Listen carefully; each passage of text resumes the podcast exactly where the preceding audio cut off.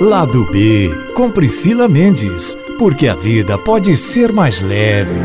Olá, chegando para você mais um Lado B, eu sou Priscila Mendes e no podcast de hoje vou trazer um assunto que eu tenho certeza que vai te ajudar a enxergar a vida com outros olhos, a repensar a sua maneira de viver. E ao meu lado está o médico otorrino-laringologista, o doutor Dário Antunes Martins, da Unimed BH, que traz uma nova perspectiva dentro da medicina convencional. Ele busca na natureza uma aliada para tratar os pacientes com rinite, bronquite, alergias de uma maneira geral. Seja muito bem-vindo, doutor Dário. Muito obrigado, é uma honra muito grande estar aqui com vocês. Eu que agradeço. Conta pra gente um pouquinho desse trabalho, como que é feito, de onde partiu essa ideia do senhor? Durante quase 30 anos que eu sou médico, eu fui observando que as pessoas adoecem é, por um motivo, que quase nunca ela leva esse motivo ao médico. É um motivo que está por trás da vida, do cotidiano, da angústia.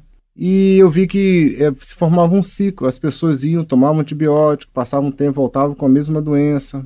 Isso vale para todo tipo de doença. Então, tinha alguma coisa por trás que a medicina não investigava. A medicina pedia tomografia, pedia ressonância, vários exames de sangue. Todos esses exames medem um ser humano exatamente em tudo que eles têm de exatamente idêntico. E, na verdade, cada um é um ser diferente. Cada um tem a sua vida, a sua história, uh, os seus problemas e reage diante dos seus problemas de uma maneira diferente. Então, cada ser é um indivíduo ímpar. Isso a medicina nunca investigou. É o que eu faço no meu consultório, é identificar esse paciente em relação à sua vida, ao seu sofrimento, sua angústia, como está a fase da vida dele.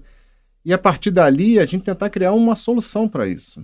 E eu vi que só remédio não basta, que é preciso mudar de vida também. E uma das medidas né, é ter um lazer, ter uma atividade artesanal. E nessa atividade artesanal, mexer com a terra é uma coisa que o ser humano faz há milhares e milhares de anos. Então, se você tem um espaço na sua casa para você às vezes na varanda mesmo, um canteiro, no quintal, e você passa alguns minutos, às vezes até algumas horas ali mexendo, você está desacelerando seu cérebro e você está entrando em repouso. E isso faz melhorar os seus hormônios, a sua imunidade. E isso parece uma coisa muito simples, né? Mas o, o efeito é fantástico, é muito bom. Agora, o senhor disse uma coisa interessante aí, doutor Dário, que é desacelerar o cérebro. E hoje o que a gente percebe é que as pessoas estão cada vez mais vivendo num sistema mecânico, robotizado. E a gente percebe muitas doenças, não só questões relacionadas ao trato respiratório, mas também, é, principalmente, a mente. É, a gente vê uhum. pessoas adoecendo mentalmente. Muitas pessoas com crises de pânico, crises de ansiedade, enfim. E quando o senhor diz desacelerar, o senhor acha que esse contato com a terra, com a natureza, as pessoas precisam. Muita gente vem buscando, inclusive, meditações ao ar livre. Tudo isso é uma maneira de ajudar na prevenção e não somente no tratamento? Sim. É interessante entender como funciona o nosso cérebro. É, o nosso cérebro não é uma máquina que, quando você aperta o botão de off, ela desliga. Por exemplo, você está vendo um vídeo na internet, na televisão, no WhatsApp, quando você desliga o vídeo, Aquele vídeo não foi desligado imediatamente no seu cérebro. Ele leva muito tempo para apagar ou para armazenar, mas ele gasta muita energia para isso. Então, às vezes, você fica vendo televisão, fica vendo vídeo e vai dormir. Seu cérebro ainda não está desligado. Por isso, às vezes, o sono é superficial, é agitado, você sonha muito. E esse sono superficial não permite que você recupere as suas energias para o dia seguinte. Então, você acorda cansado, desanimado. E isso é um ciclo diário durante meses que vai agravando a sua saúde como um todo. A, a capacidade de desacelerar né, é uma coisa muito individual, mas todo o cérebro automaticamente desliga quando você faz uma atividade artesanal primitiva, chamada de terapia ocupacional. Um exemplo, como funciona o cérebro. Quando você começa a dirigir, aprender a dirigir é complexo para o cérebro. Você tem que pisar no freio, no acelerador, olhar retrovisor. Tudo isso é complexo. Então todo mundo acha difícil. Mas depois que você aprende, o seu cérebro armazena aquele banco de dados e você consegue dirigir às vezes, e até falando no celular. Põe um Bluetooth, você consegue dirigir, olhar o trânsito, tudo bem. Mas é, você não consegue, por exemplo, falar no celular enquanto você toca violão, enquanto você faz uma, uma atividade de artesanato com madeira, com argila, com bambu. Quando você está pintando, se alguém te ligar, você atende mas você tem que parar de pintar. Se você quiser continuar pintando, você tem que desligar o celular. E as pinturas já surgem nas cavernas dos homens das mais primitivos, as pinturas rupestres. Quando você, por exemplo, está pintando, você estava usando uma parte do cérebro muito primitiva que os homens das cavernas já usavam. Então, naquele momento, você entra em stand-by, você regride no tempo e o seu cérebro descansa, repousa. Essa atividade também serve para artesanato de qualquer forma, dançar, quando você está dançando. Tente falar o celular quando você dança. É impossível. Tocar um violão, flauta, um piano enquanto você fala o telefone. É impossível. São atividades que exigem um desligamento total do cérebro. No mundo de hoje, com tanta informação, né, com tanto estresse, você ter momentos para desligar o seu cérebro é muito importante. Isso é um futebol, isso é um andar de bicicleta, é um esporte. Essas atividades eu considero hoje o melhor tratamento para todas as doenças. Ou seja, porque é um tratamento integrativo. Ele trata não só, ele atua não só no problema, mas no indivíduo como todo de maneira sistêmica. É isso? Exatamente. Quando você coloca 100 pessoas na mesma situação, na mesma condição, você, por exemplo, aponta uma arma para todas, cada um vai ter uma reação. A reação é individual, uns vão desmaiar, uns vão correr, uns vão reagir. E a reação que acontece dentro de cada um, seja qual for, ela sempre é uma reação sistêmica. Porque toda reação de estresse sempre foi você tinha que lutar ou tinha que fugir. Então, quando você vê algum perigo, não só seus olhos viram, seu coração acelera, então seu coração viu, seu cérebro libera uma série de neurosubstâncias, sua pressão aumenta, libera glicose no sangue. Então, a reação de estresse, ela sempre foi para você lutar ou fugir. O que acontece? No passado, quando seus olhos viam um problema, um perigo, por exemplo, uma onça, você fala, eu vou lutar com ela ou eu vou fugir. Então você tinha que ter condicionamento físico para lutar e para fugir. Então liberava adrenalina, que aumentava o batimento cardíaco, aumentava a pressão, liberava a glicose, contraía os vasos sanguíneos do cérebro, porque não era momento de pensar, ah, será que eu vou sobreviver? Não vou. Você não pensava, agia por instinto. Inclusive, abrindo um parênteses aqui, é por isso que muita gente, no momento de conflito, brigando às vezes com a esposa, com o namorado, fala coisas que depois se arrepende, porque naquele momento em que o cérebro ele contrai os vasos sanguíneos e você não tem as melhores palavras naquele momento, depois você se arrepende. Por isso saem as brigas de trânsito. Naquele momento de fúria, você não é a mesma pessoa. Você é um ser primitivo. Seu cérebro se isola do seu corpo e como se você fosse um animal. Então, até você quando está fazendo uma prova no Enem e você está muito estressado, não tem um condicionamento aeróbico, às vezes você termina a prova e você vê que errou coisas que você não erraria.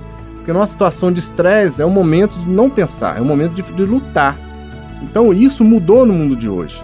Como é que você melhora isso? Você criando condições parecidas com o do passado. É você fazer corrida, é fazer mountain bike, é fazer é, futebol, é dançar, é correr, é fazer academia. Você está consumindo essas neurosubstâncias que são liberadas durante o dia inteiro de estresse.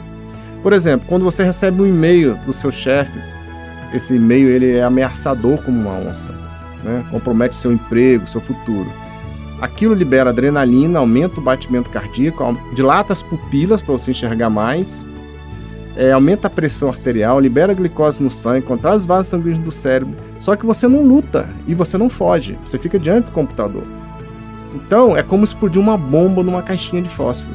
Ali você vai desenvolver todos os dias, se você continuar com esse estresse, no trânsito, no trabalho, hipertensão, diabetes, vai baixar sua imunidade, porque libera cortisol, você vem sinusite, vem as gastrites, vem as colites, vem as doenças imunológicas, psoríase, lúpus, as depressões, vem as fobias, todas as doenças do mundo moderno, elas decorrem desse dia a dia, da nossa interação com os nossos problemas, que é uma coisa individual. Por isso, uns adoecem mais, outros adoecem menos.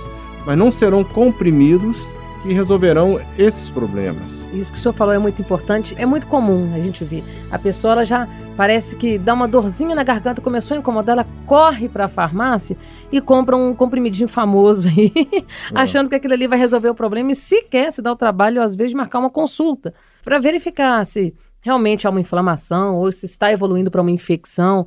As pessoas querem, por si só, resolverem os problemas e muitas vezes partem para uma solução totalmente errônea. Mas o que eu acho que às vezes é importante também que as pessoas precisam se conscientizar, doutor, é de buscar maneiras preventivas. O senhor diz que traz essa hortaterapia é, para o consultório. Ou melhor dizendo, leva o consultório para a hortaterapia, né? Ali passa a ser o seu ambiente de trabalho, né? Como é que o senhor conseguiu implantar isso dentro de uma medicina convencional? É, de que maneira, assim, na prática, o senhor trabalha com esses pacientes? Tem algum terreno próprio? Como que é isso no dia a dia? É, na verdade, deve ter uns três anos que eu faço isso. E eu vi que no consultório, dando essas orientações, igual eu estou passando para vocês, tudo isso, tinha um valor X. Mas se eu levasse esse paciente num terreno e der, toma essa enxada, faça isso, tinha um valor 2x, era o dobro de efeito. Então, assim, as palavras ajudam, mas na prática, ele sentia, ele materializava essa informação. O que, que eu queria? Eu queria mostrar para ele, assim, fazer uma reflexão. Ele experimenta um dia na horta, é um domingo por mês. A gente não tem um terreno, né? Hoje é uma doação do Hospital Madre Teresa, um sítio que eles têm em Honório Bicalho. A gente chega por volta das 9 horas, a gente tem uma conversa, explico essa situação do mundo atual. Eu explico que hoje, se você quer comer feijão, você vai comprar no supermercado. Se você quer comer frango, você vai comprar já congelado. Mas antigamente, de 100 anos ou pouco mais para trás, você teria que ir na terra plantar, não tinha supermercados. Você tinha que criar a galinha. Tudo isso demandava trabalho físico, coisa que nós não fazemos mais. Hoje usamos só a pontinha dos dedos e o nosso cérebro. Então, o nosso corpo não foi feito para isso. Não estou comparando se é melhor ou pior, mas nós surgimos dessa demanda. Então, eu, na horta, eu faço ele voltar no tempo, ele experimentar o que o homem faz desde que ele deixou de ser nômade. Ele passou a plantar e colher. Então, ele cava a terra, ele sente a poeira, ele sente o suor, ele põe a mão na terra, ele põe a semente, ele cuida. É uma situação assim totalmente diferente para ele no dia a dia, coisa que ele não faz. Então, isso faz ele refletir, porque em casa aí ele leva dali, leva umas sementes, ele leva um, uns vasos com plantas, ele passa a cuidar, ele começa a, a ver o mundo diferente e ele vai achar um terreno no prédio dele, no condomínio, às vezes tem uma área lá totalmente abandonada. Não custa ele comprar uma enxada, cuidar. É divertido, é saudável, você pode colher é, temperos, hortaliças, que você pode comer ali no seu condomínio, no seu prédio. É muito interessante. É, sem contar que quando a gente está ali em contato com a natureza, muita gente faz trilha, caminhada, a sua mente parece que ela realmente desconecta de uma série de questões que hoje no, no, nos aflige, por exemplo, esse trânsito pesado que a gente tem todos os dias, e daí com o número, nossa frota aumentou muito. Belo Horizonte, você pegar aí 20 anos, comparar 20 é, anos Sim. com hoje, pensa o tanto de automóveis que se encontram hoje nas ruas e o tanto de poluentes que são Exatamente. emitidos no nosso ar hoje. É, há poucos dias aí nós vimos uma névoa preta sobre Belo Horizonte. E aí a gente fica se perguntando, poxa, os hospitais devem estar lotados aí de crianças, sim, né? Sim. Idosos, principalmente, que já têm uma certa fragilidade no trato respiratório, enfim. E a gente fica se questionando muitas vezes, o que, que eu estou construindo para mim? É, a gente está vendo hoje incentivo a fontes alternativas de transporte, como por exemplo as bicicletas, enfim, mas eu acho que até todo mundo pegar essa consciência e a gente ter políticas públicas realmente voltadas para esse incentivo, ainda vai demorar um tempo. Uhum. Mas a gente tem que começar a fazer. Tem né? começar. Se a gente não tem. Você pode. Não colocar a mão na massa ou a mão na terra, como o senhor disse, aí a é. coisa não vai andar, não vai fluir, né? Exatamente. A gente vê muito, no caso do senhor aí, nos consultórios, eu creio que pacientes lá com problemas crônicos de uma sinusite ou rinite, a rinite por si só já, já é um problema assim que você às vezes tem que conviver ao longo da vida com ela, né? Sim. Mas há essas maneiras de atenuar o problema. É, aí muita gente parte para natação, o contato com a água. Então a gente vê que isso também vem lá de trás. Muitas vezes a gente se pergunta, fazendo uma reflexão, os nossos avós parece que adoeciam muito menos do que a gente hoje, em questões respiratórias, pelo menos. Exatamente. Eles Nossa, adoeciam tudo, muito né? menos. Todo mundo tem um avô, uma avó que viveu 90 anos, tomava cachaçinha, fumava cigarro, pois comia é. gordura de porco. gordura de porco, a, a é a banha de porco. Da, dentro é. da banha de porco e nunca foi ao médico, nunca tomou um comprimido. Não é interessante isso?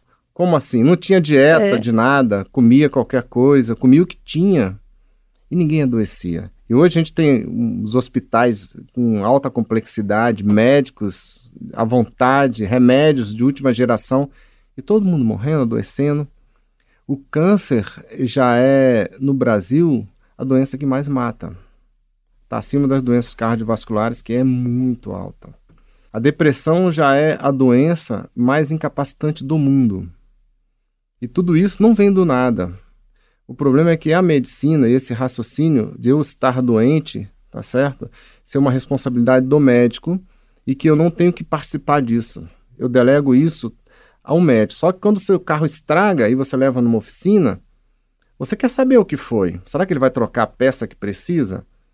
Ah, é um problema do carburador, mas meu carro nem tem mais carburador, é injeção eletrônica. Então, assim, você não confia tanto seu carro como você confia a única coisa que você tem. Eu descobri que, com os tantos anos como médico, que não é eu não tenho isso e aquilo, você só tem isso. A única coisa que você tem é seu corpo. É isso que te mantém aqui, te mantém andando, enxergando, sabe, podendo ver um filme, podendo viajar. É isso. Você investe muito pouco nisso investe no carro, você faz manutenção, você faz revisão, você cuida da casa, infiltração, mas você não cuida de você mesmo. E cuidar não significa somente tomar banho, escovar os dentes, somente isso. É preciso te dar uma qualidade de vida, te dar o direito de ser feliz, ganhar menos, gastar menos, né? procurar as coisas mais simples, porque uma frase muito interessante, que rico não é o que tem muito, é o que precisa de pouco.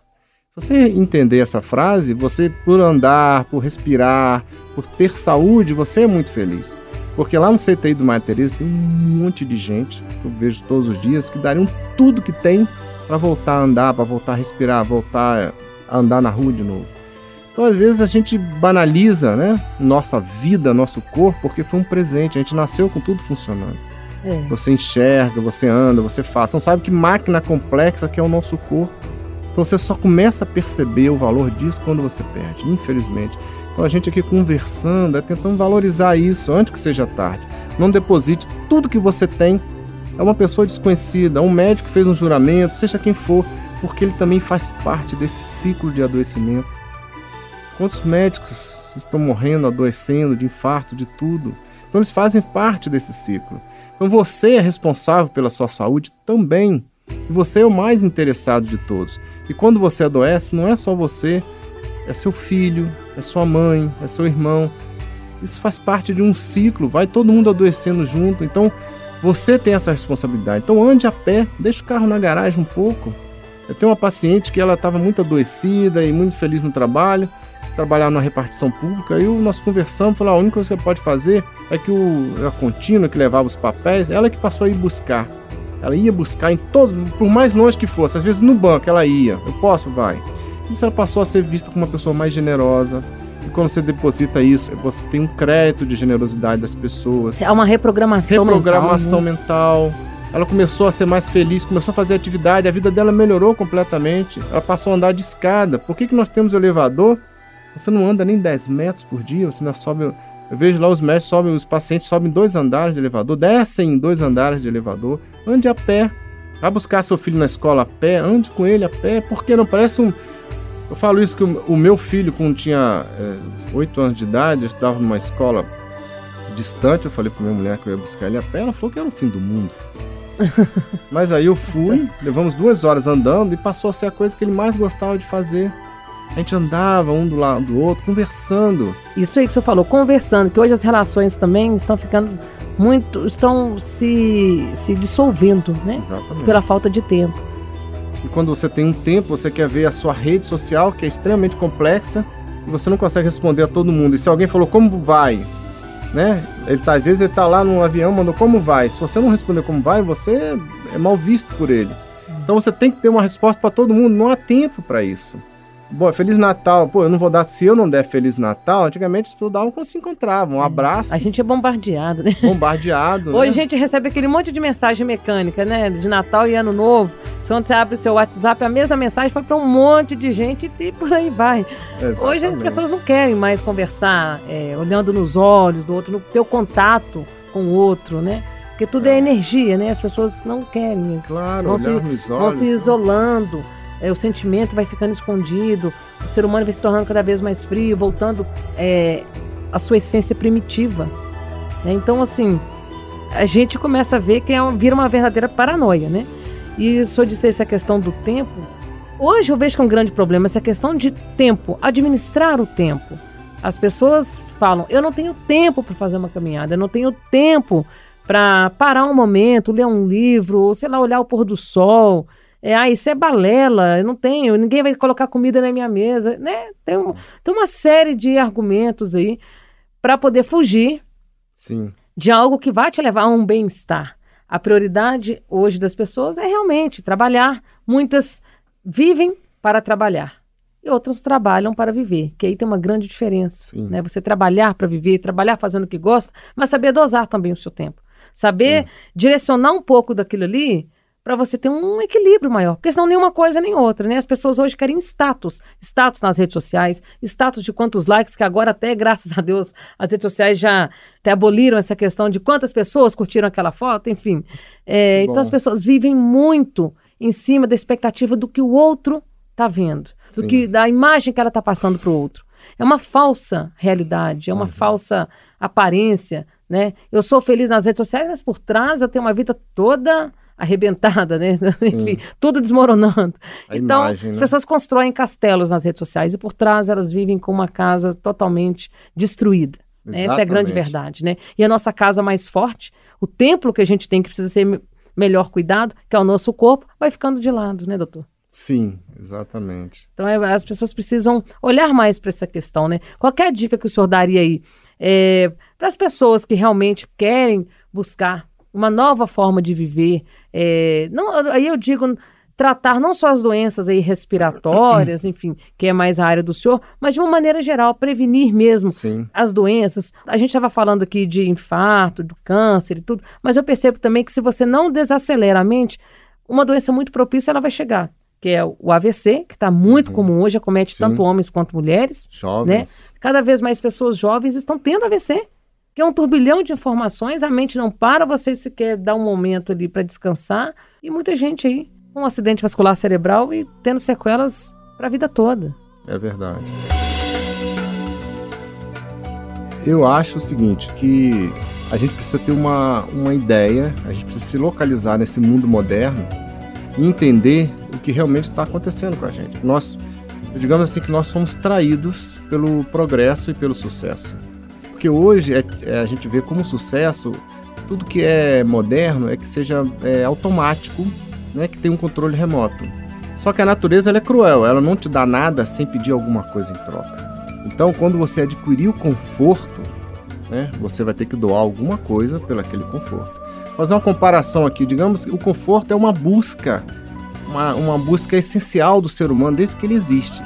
Se você chegasse lá nas cavernas e conversasse com o chefe das cavernas e falasse: olha, eu arrumei aqui uma armadilha, uma arma que você vai tirar e você não vai precisar correr atrás desses animais o dia inteiro. Ele vai achar uma maravilha. Eu vou ser considerado rei né, com aquela arma. Só que eles vão ficar obesos, né, sem reflexo, sem habilidades. Então, esse é o preço. Então, as pessoas antigamente tinham uma vida dura, tinham que plantar, elas tinham que colher, elas tinham que andar a pé. A vida era dura, todo mundo naquela época aceitaria ter um carro, ter um avião. Obviamente que sim, mas a natureza ela não é assim tão simples, ela não te dá nada, ela troca com você. Então o conselho que eu dou é que você entenda isso, que você está sentado no sofá, está vendo a televisão, está gostoso, está confortável, mas fazer uma caminhada enquanto você está suando, está na poeira, está no sol, está correndo, está fazendo sua academia, está pedalando, você está sofrendo, você está dando alguma coisa para a natureza que ela vai te dar de volta. Até o sofrimento físico, né? Ele, ele produz no seu cérebro as serotoninas, dopaminas, endorfinas, que são substâncias que te dão um bem-estar, te dão um bom sono. Além de todas as outras coisas, te dão boas condições cardiovasculares, pulmonares, de imunidade não é que isso foi uma, uma, uma descoberta, é porque o homem surgiu junto com essas necessidades. Então a natureza fez o homem modelado para isso. Então, para o homem suportar o trabalho pesado no sol, capinando, ele tinha essas endorfinas. Então, ele dormia feliz. Hoje, a gente compra tudo pronto. Então, você não tem essa endorfina. Aí você tem o que? Sobra ansiedade. Aí você come demais, gasta de menos, vem obesidade, aí vem depressão, vem angústia, vem tudo isso. Então você tem que pensar, raciocinar dessa forma. Eu vou doar alguma coisa do meu corpo, né? Que é esse tempo que você falou sobre o tempo. Você é mais, é muito difícil você arrumar um tempo na sua agenda para você fazer essas atividades. Então eu aconselho, eu dou uma ideia para meus pacientes que é muito interessante. Crie um hábito. Por exemplo, todo mundo toma banho todos os dias. Ninguém acha difícil tomar banho, mas banho é um hábito. Se você for morar na França, vou falar que você tem uma doença mental, uma doença de pele, porque lá ninguém toma banho assim. Então isso é um hábito, né? Então, se eles vêm para o Brasil, eles tomam banho uma vez por semana. Aí fica aquela pessoa assim, né? Totalmente inadaptada é, ao nosso clima. Então, todos os dias você faça uma atividade física, desce no seu prédio e anda 5, 10 minutos, às vezes não ande nada, coloca uma roupa de, de ginástica, desce, olha para um lado e volta. Mas cria esse hábito. Se você tiver tempo, faça 10 minutos. É muito mais difícil você achar o espaço na sua agenda do que você fazer a atividade em si. Só que você acha que a atividade é o pior. Não é, é o espaço que você tem que arrumar. Você vê muita gente saindo de madrugada, os idosos para caminhar, para correr, para fazer natação. Você, poxa, como ele consegue? Aquilo não foi uma coisa que ele conseguiu naquele dia, ele foi aos poucos se adaptando.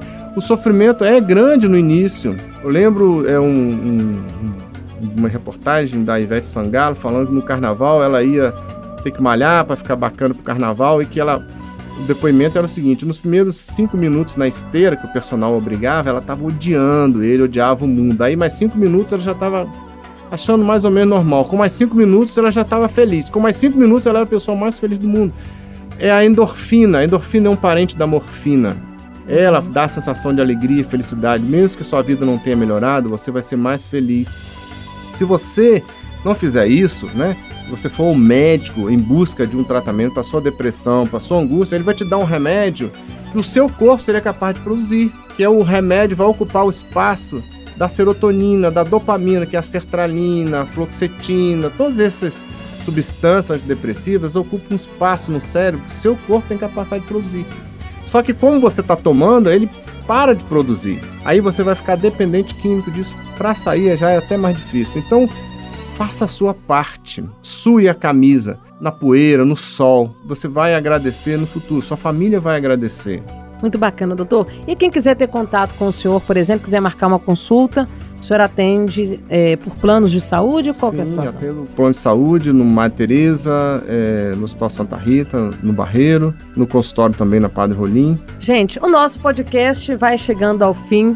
Eu espero que você tenha gostado desse bate-papo, que eu acho que tem muito a agregar pra gente, né? E faz a gente refletir mesmo sobre que tipo de vida a gente quer levar. Qual o futuro que você quer ter para você, não é mesmo? Muito obrigado, toda a minha gratidão. Aguardo você no próximo episódio. Um beijo e até lá. Itacast. Aqui o papo continua.